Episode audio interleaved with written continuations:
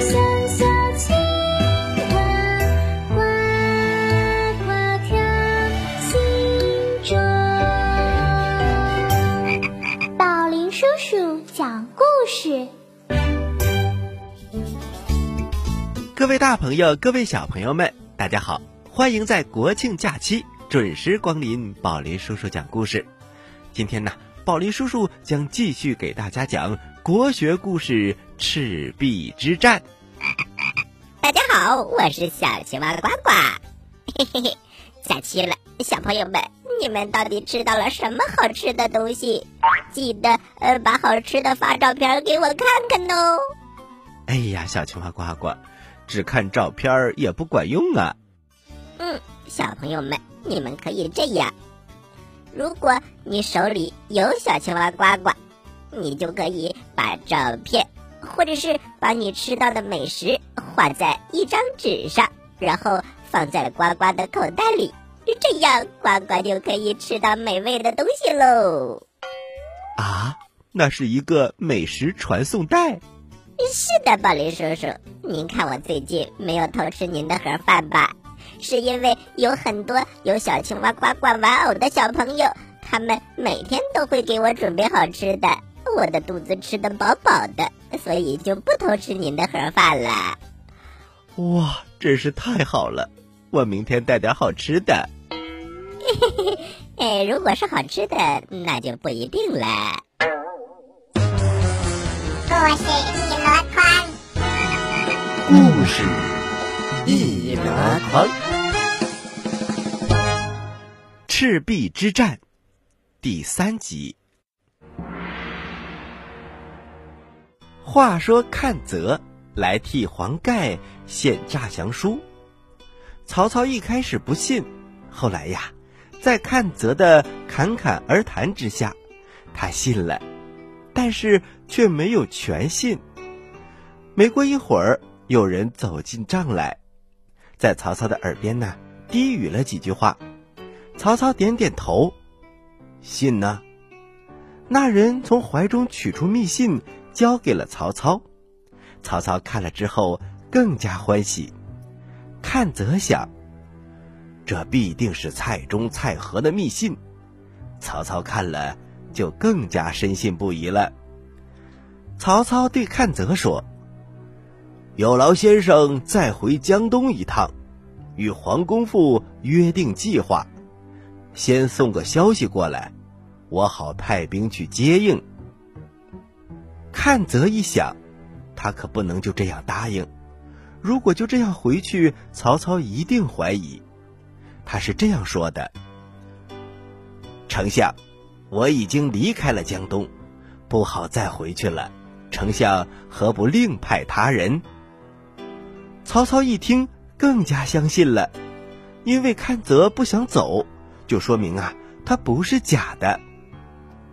哦，阚泽先生，若派别人，恐怕走漏消息，还是先生去最为妥当。阚泽又假装推辞了一番。最后才答应。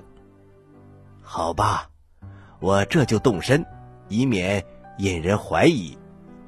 对对对，来人呐，拿上黄金，给阚泽先生。阚泽不肯接受。丞相，等破了东吴再来领赏。曹操满心欢喜，送他出了大帐。阚泽驾上扁舟，重新。回去见了黄盖，他就把见曹操的事情原原本本的讲了一遍。黄盖感慨万千，要不是先生胆识过人，我黄盖这番苦就算白受了。两个人又商量了一番，决定再去甘宁寨中，骗取蔡中和蔡和的信任。阚泽来到甘宁的寨中。对甘宁说：“昨日周瑜毒打黄公父，将军好心相劝，却被周瑜羞辱了一番，我实在是为您打抱不平啊。”甘宁听了，只是嘿嘿一笑。这时，蔡中、蔡和两个人来了，阚泽朝甘宁使了个眼色，甘宁立刻明白了。他跳起来，大声的骂道：“周瑜小儿自以为了不起，哪里把我们这些大将放在眼里？我昨日被他羞辱，今后还有什么脸面见人？说着，他显出一副痛心疾首的样子，把桌子拍得震天响。看泽连忙拉着他，在他耳边低语了几句。甘宁听了之后，长长的叹了一口气。蔡中、蔡和见了，暗自高兴。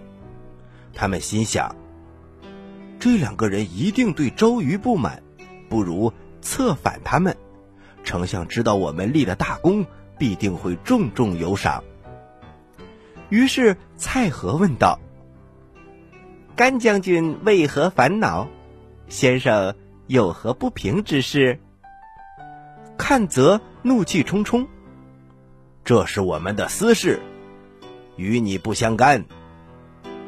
蔡中小声的说：“莫非两位想投降曹丞相吗？”看则故作惊讶，甘宁拔出宝剑。事已至此，不如杀了他们两个灭口。蔡中、蔡和连忙解释：“呃，两位不要误会，既然两位有意投降曹操。”那么我们就把心里话说出来吧。甘宁举着宝剑，大声的说：“快讲！”蔡和说：“呃，实不相瞒，我二人是曹丞相派来诈降的。两位要想归顺丞相，我二人可以从中引荐。别误会，呃把宝剑放下。”甘宁慢慢的放下宝剑。此话当真？呃，绝不欺瞒，我二人愿以性命担保。甘宁听了，假装兴高采烈的说：“果然如此，真是天赐良机呀。”蔡中、蔡和又说：“呃，我们已经送信给了曹丞相，已经说了将军和皇公府被曹操羞辱之事。”看则也说。我也已经为皇公父送了密信给丞相，丞相又派我回来联络。我今日特意来见甘将军，相约一同投降丞相。甘宁举着宝剑，大声地说：“大丈夫应当择主而事。如今你我遇到英明之主，理应全力以赴。”呃，对对对，嘿嘿，我们四个人一起饮酒。呃，之后呢，我再写一封密信给曹丞相，就说甘将军愿意充当内应，呃，到时候有功劳，呃，咱们平分啊。就这样，看泽也写了一封信，他派人送去，说黄盖身上有伤，一时不便前来，来的时候会在船头插上青牙旗，望丞相接应。我们再来说曹操，他得到了蔡中和蔡和还有看泽的密信之后，就召集了谋士们说：“江东黄盖、甘宁都受了周瑜的侮辱，想要来投降，又送来了降书，不知道是真是假呀？有谁敢去江东营中打探虚实？”蒋干连忙走上前。呃，丞相，上次我去江东，白白跑了一趟，寸功未立，非常惭愧。如今我愿意冒险再去一次，一定要得个实信回来禀报丞相。好，就有劳先生了。蒋干驾着一叶小舟，直接来到江东水寨边，他让人进去通报。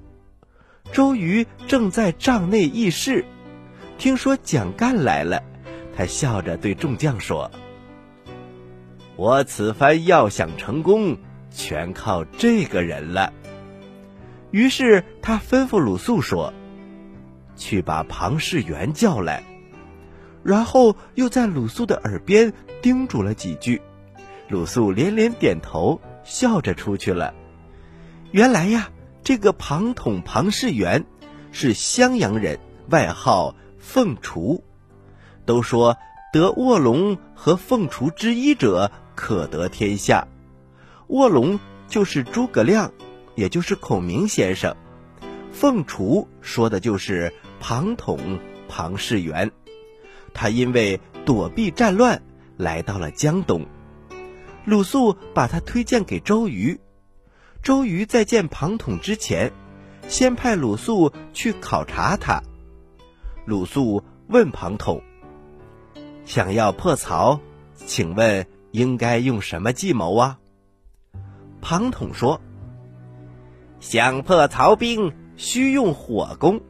只是这大江之上，如果有一只船着了火，其他的船都会散开，所以只用火攻还不行，还需要用连环计，就是想办法把曹操的船都连在一起，想拆都拆不开，如此必定成功。”鲁肃把他的回答转告给周瑜，周瑜听了钦佩不已，他连连说：“只有庞士元能行此连环计。”等到蒋干一到江东，周瑜大喜，这连环计可以实行了。小朋友们，庞统该怎样使用连环计呢？请听下集。喜欢我们的故事，请关注我们的微信公众平台“宝林叔叔讲故事”，故事多多，互动多多，还能赢礼物哦！赶快关注吧，小朋友们，我在这里等着你哦。您现在收听的是。宝林叔叔讲故事，嘿嘿嘿，哈！欢迎回到宝林叔叔讲故事，我是宝林叔叔，咱们接着来讲赤壁之战。小朋友们，揉揉耳朵，故事马上就要开始啦。赤壁之战第四集。话说蒋干。来到了东吴，周瑜可乐坏了，因为庞统的连环计可以实施了。他来到大帐当中，端端正正的坐好，然后派人去请蒋干。蒋干整理好衣服来见周瑜，周瑜故意板起脸来：“子义，你真是欺人太甚呐！”蒋干笑着说。呃，我把你当做好朋友，这才来跟你说说心里话。你怎么这么说我呢？子义，你还要胡说吗？上次你来，我念你我往日的交情，和你痛饮一场，留你在这儿待了一晚上。可是你居然偷了我的书信，献给了曹操，害得我损失了蔡瑁、张允两个重要的帮手。今天你又来，多半是不怀好意。我要是不看在往日的交情上，定然把你杀掉。本想送你回去，又怕泄露军情。来人呐，送蒋先生到西山去休息，等破了曹操之后，再送他过江不迟。蒋干还要说什么？周瑜一甩袖子走了。两个军士强行把蒋干拉上了马，把他送到了西山后面的小屋子里。那两个军士啊，日夜看守着他，令蒋干烦恼不已。话说这天夜晚，繁星满天，蒋干看到看守自己的士兵已经睡着了，就独自出去散步。忽然听到一阵读书声，蒋干觉得非常的奇怪。蒋干觉得非常的奇怪，就循着那种声音摸索过去。蒋干来到一块大岩石的旁边，只见那里有几间茅草屋，里面有灯光。蒋干偷偷的往屋里一看，只见一个人正在灯下读书，读的是《孙子兵法》。那盏灯前还有一把宝剑。蒋干心想。这个人不简单呐！他敲了敲门，与那个人相见了。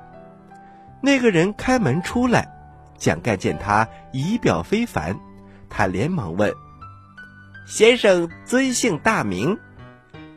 那个人说：“我姓庞，名统，字世元。”蒋干大吃一惊：“您就是大名鼎鼎的凤雏先生？”“不敢当，不敢当，正是在下。”“哎呀，您怎么在这儿啊？”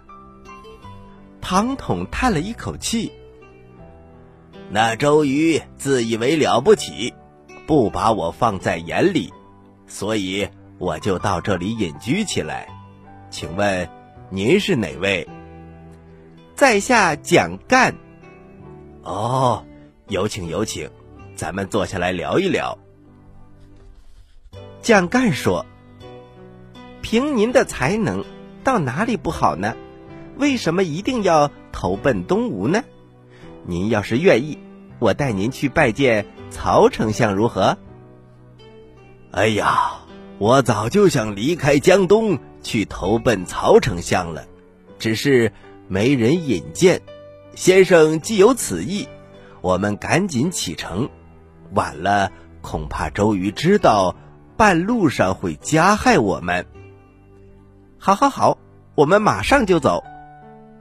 说完，二人连夜下山，找到蒋干在江边停好的船。飞快的朝北岸划去了。到了曹营，蒋干先进去向曹操禀报。曹操听说凤雏来了，他大喜过望，他连忙走出营寨迎接庞统进了大帐。两个人分宾主落座。曹操说：“周瑜年少目中无人，不能采纳先生之良谋。”实在可惜呀，曹某久闻先生大名，今日一见，荣幸之至，荣幸之至，还望先生多多指教。庞统连忙拱手：“我一向听说丞相用兵有方，今日特来观看军容啊。”来人呐！曹操一听，连忙叫人备马。邀请庞统先生到汉寨参观，两个人并马登上高岗，朝下观看军营。庞统看了，称赞道：“这营寨左边有山，右边有林，前后呼应，出入有门。就算是孙武子吴起重生，也不过如此啊。”曹操笑着说：“呃，先生过奖了，还望多多指教。”说着，他又带着庞统去看水寨。庞统登高一望，只见水寨向南分为二十四座门，大战船围成了城墙，小快艇在里面往来穿梭，井然有序。庞统笑着说。丞相能够如此用兵，果然名不虚传呐。他又指了指江东，周公瑾，周公瑾，到时必亡。曹操一听，高兴的不得了。啊，庞统先生，请到帐中入座。来人呐，摆上酒宴。然后就和庞统谈起了兵法。庞统高谈阔论，对答如流。曹操听了，钦佩不已，对他更加敬重了。过了一会儿，庞统显得有些醉了，他磕磕巴巴的问：“呃，曹丞相的军中有没有好大夫啊？”曹操反问道：“先生问这个干什么？”听说北方来的士兵到了南方，呃，不不服水土，多生疾病，需要好医生来医治啊。这句话正好说中了曹操的心病。当时曹操带来的北方士兵，确实有不少都生病、呕吐，甚至死亡。曹操正为此担忧。庞统察言观色，继续说：“丞相训练水军的办法好是很好，只是还有美中不足之处啊。”曹操连忙问，可是庞统却不肯回答。曹操急了，再三追问，庞统这才迷迷糊糊地说：“这大江之上，潮起潮落。”风浪不止，北方来的军士不习惯坐船，一受颠簸，连站都站不稳，怎么打仗呢？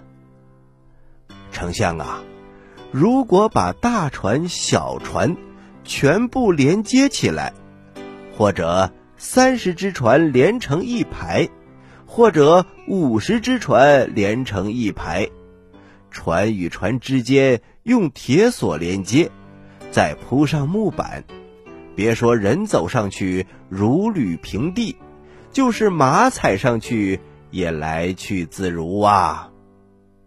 曹操一听，恍然大悟，连忙拜谢。哦，要不是先生出了这么好的主意，我怎么能去破东吴呢？庞统谦虚地说。我见识浅薄，还喝醉了，呃，就当我瞎说啊。丞相，你可以好好考虑考虑，呃，不必按我说的做。曹操也不多想，他立刻传令下去，命令人打造铁链和大钉，把战船全部连接了起来。各寨将领听了，都拍手称快。呃，太好了。这样连接起来，我们就不晕船了。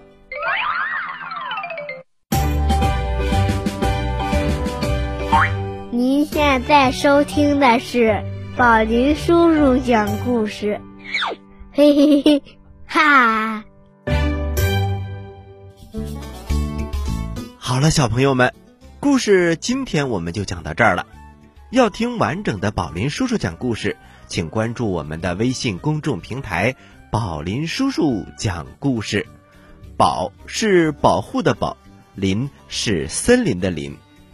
关注之后，请点击左下角听故事，就可以收听到完整的宝林叔叔讲故事的各种各样的专辑了。整个假期，你都可以听宝林叔叔讲故事。小朋友们，国庆假期期间，小青蛙呱呱就不提问题了。但是今天我还是想提个问题。哎呀，小青蛙呱呱，你是不是忍不住啊？嘿嘿嘿哎，小朋友们，我的问题是这样的：在国庆假期放假的这几天，截止到现在，你吃到的最好吃的食品到底是什么呢？能不能跟我说说？呃。小青蛙呱呱，小心你的口水沾湿了话筒。好了，小朋友们，我们今天的节目就到这里了。这里是宝林叔叔讲故事，我是宝林叔叔，我是小青蛙呱呱。咱们下期节目不见不散。喜欢我们的故事，请关注我们的微信公众平台“宝林叔叔讲故事”，故事多多，互动多多，还能赢礼物哦！赶快关注吧。小朋友们，我在这里等着你哦。